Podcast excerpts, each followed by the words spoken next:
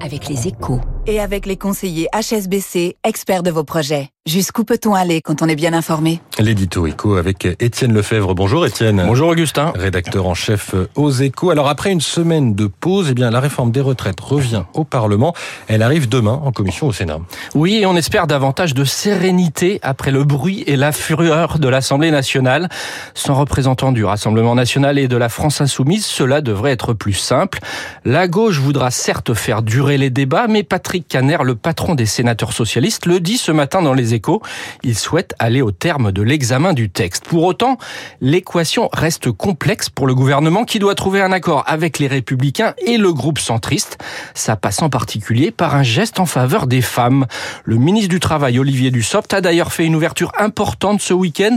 Il est d'accord sur le principe d'une surcote pour les femmes qui devront attendre 64 ans pour partir alors qu'elles auraient pu le faire avant grâce à leur trimestre pour enfants. Reste à fixer le niveau de cette surcote forcément coûteuse, sachant que l'équilibre budgétaire de la réforme est déjà largement entamé. Alors, autre condition posée par la droite, Étienne, le durcissement des règles pour les régimes spéciaux. Oui, Bruno Retailleau, le président du groupe LR, en fait une question de principe et il n'a pas tort, car de fait, la suppression des régimes spéciaux n'est prévue que pour les futurs embauchés à la RATP comme chez EDF.